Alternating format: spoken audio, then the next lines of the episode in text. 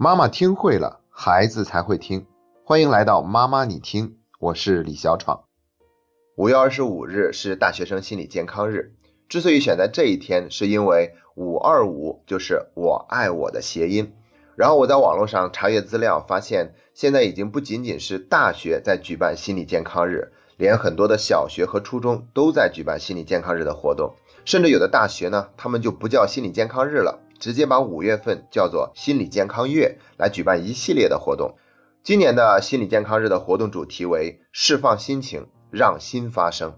前两天刚刚发生了一件事情，就是我姑姑带着她十八个月大的小孙女来我们家做客。十八个月大，正好是处于语言爆发期，所以这孩子时不时的就会说出一些让大人都感到很惊奇的词语，也给整个我们的这个聚会增添了不少快乐的气息。而且这个年龄呢，正好是处于那种特别喜欢来回走动、探索世界的阶段。小家伙呢，就干脆脱掉了鞋子，光着脚在地板上跑来跑去，然后一不小心把自己给绊倒了，扑通一声摔在了地板上。然后我姑姑就赶快把孩子抱起来。其他的大人呢，几乎都是在不约而同的对孩子说：“没关系，没关系，已经过去了，宝贝乖哈，不哭。”于是我就看到这个孩子眼泪汪汪的，掉了几滴很大很大的泪珠，使劲抽噎了两声，但始终没有大声哭出来。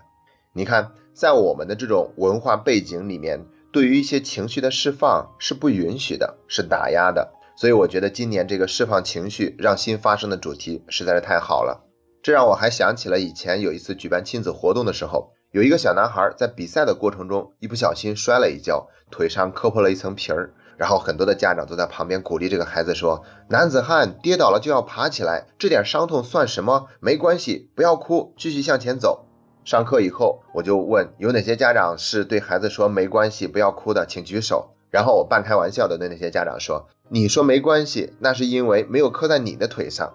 如果这个孩子他摔倒了，感觉很痛，哭一哭又有什么不对呢？好像我们格外的见不得孩子掉眼泪。”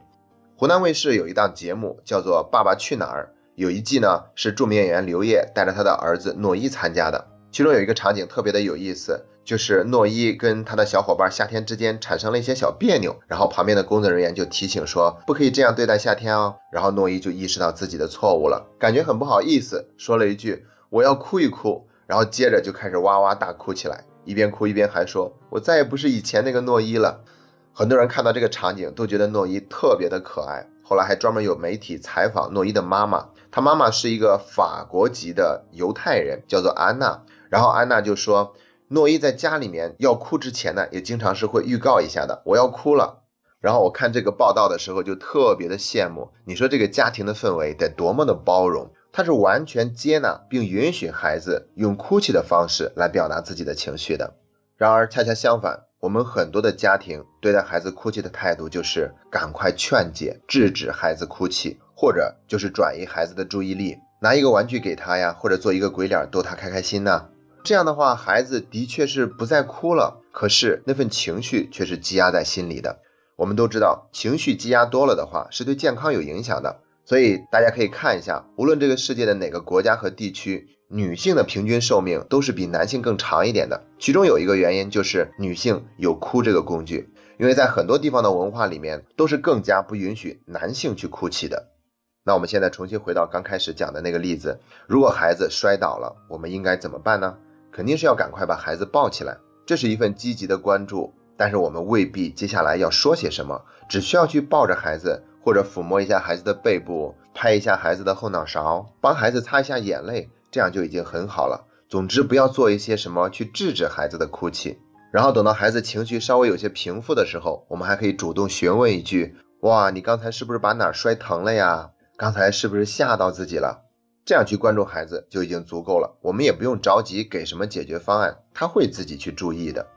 那如果一个孩子他总是爱哭，应该怎么办呢？以前我们做了一期节目，叫做《孩子爱哭，竟然是家长照顾的太好了》。在那期节目里面，我们给了许多具体的建议，您可以去收听一下这期节目。在这里呢，我只想再多补充一句，那就是对于爱哭的孩子，我们要有意识的引导孩子学会用哭以外的方式表达自己的需求，表达自己的感受，这才是孩子最需要的成长。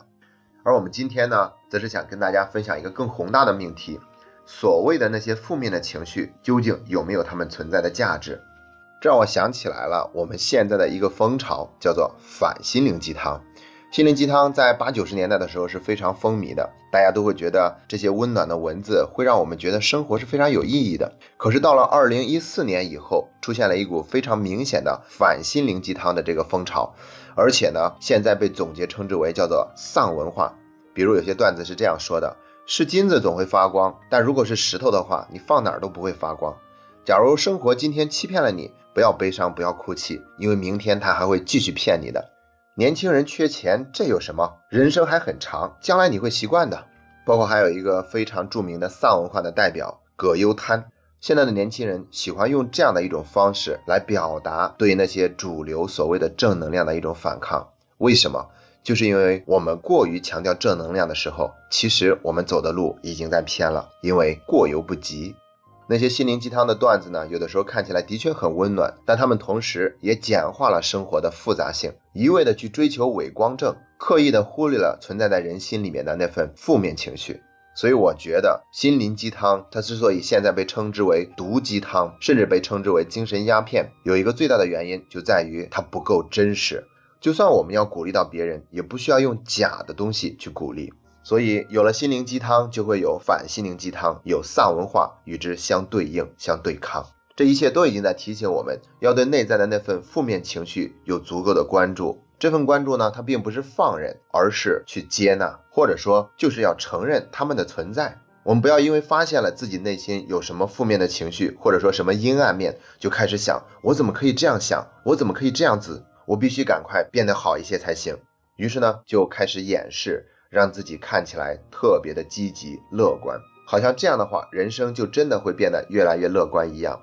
可是呢，心理学家也曾经做过一个实验，就是把大学生分成了 A 组和 B 组，然后其中 A 组他们就整天非常乐观的想象自己的期末考试的成绩会非常好，而 B 组呢，则是想象的没有那么乐观。最后来对照一下他们的考试成绩究竟是怎么样的。结果是 B 组那些没有那么乐观的学生，他们的成绩比 A 组特别乐观的学生的成绩要好一些，因为他们的那份乐观淡化了这件事情的难度，也影响到了他们的努力程度，所以最后越乐观，成绩反倒越不好。我也曾经多次在节目里面提到过，如果我们做家庭教育的过程中什么都做不到的话，那就只做到一个字就行了，那就是真。真实会让我们接地气，也会让我们变得更加有力量。在这里提到情绪释放，我不由得会想起三个字，那就是抑郁症。很多抑郁症患者，他们并不是有太多的悲伤，恰恰相反，他们是不允许自己悲伤，所以最后患有了抑郁症。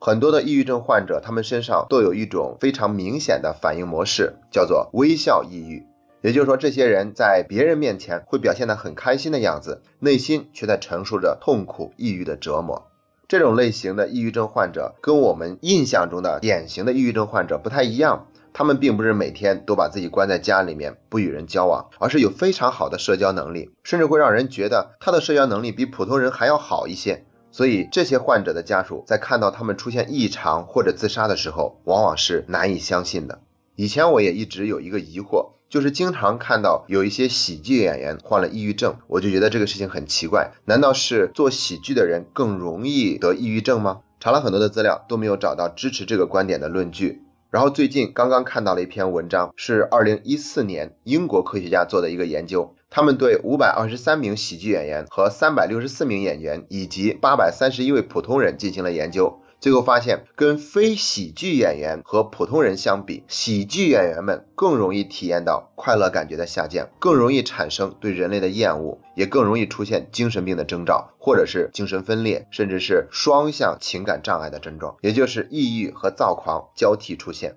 著名的演员黄渤也曾经说过，反正他看他自己的喜剧作品的时候，从来都不会笑。还有一个最近这几年又重新回归我们视线的喜剧大师陈佩斯，他曾经说，任何的一个喜剧都有一个悲情的内核，这些都在提醒我们，那些看起来特别容易呈现出来的微笑和乐观，也许背后隐藏着我们所看不见的伤痕。我记得我很小的时候就曾经在读者上看到一则笑话，一个愁眉苦脸的人去看医生，说：“大夫，我每天过得都不开心，你能帮帮我吗？”然后这个大夫检查了他的身体，对他说：“你一切都挺好的，有什么不开心的呢？我送给你一张马戏团的门票，里面有一个小丑，他的表演特别的精彩，你看了以后一定会开心起来的。”没想到这个病人听了以后，就更加痛苦的说了一句：“大夫，你别开玩笑了，我就是那个小丑。”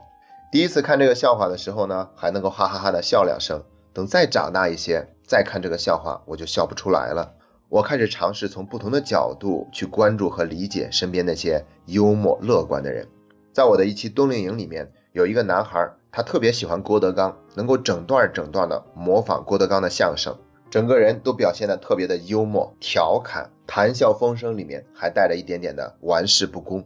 后来我单独把他叫过来，跟他聊了聊天，跟他讲了刚才那个马戏团小丑的故事，然后这个孩子就沉默了。过了好久，他才对我说。从小，他的爸爸妈妈就一直打打闹闹。其实现在，他的爸爸妈妈已经离婚了，出于各种各样的原因，一直没有对外公布这个消息，只是离婚不离家。可是他很早之前就已经看到了他们的离婚协议书。既然父母都在掩饰，那这个孩子也只好掩饰，继续装作什么都不知道的样子，装作那么的开心。可是内心的确缺少那样的一份力量，所以在那份开心里面带着一种无所谓，带着玩世不恭。那次聊天到最后，我都没有能够改变什么，我觉得也不需要去改变什么，只需要他能够把内心一直隐藏着、不轻易给别人看的那一面展示出来，好让他知道原来有人也是能够理解并尊重的，这样就够了。也许有一天，他终会有力量去完全的面对自己内心那份悲伤的情绪，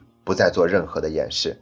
所以，当我们因为在照顾二宝，大宝在那里感觉被忽略，在哭泣的时候，请允许他的嫉妒。当我们带着孩子在餐厅吃饭，他一不小心把一块大大的肉排掉在了地上的时候，请允许孩子表达他的伤心。当孩子背着重重的书包回到家，嘟囔了一句“我再也不想去上学了”的时候，请接受他这样的抱怨。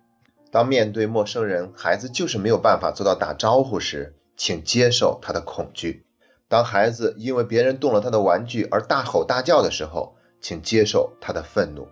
因为情绪是情绪，行为是行为，行为可以被调整，但是情绪永远需要被接纳，哪怕是负面的情绪，他们原本也不会带来任何伤害，能够带来伤害的是我们不允许孩子有某种情绪的产生。祝愿每个孩子的情绪都能够得以释放。祝愿每个孩子的笑容都是那样的真实。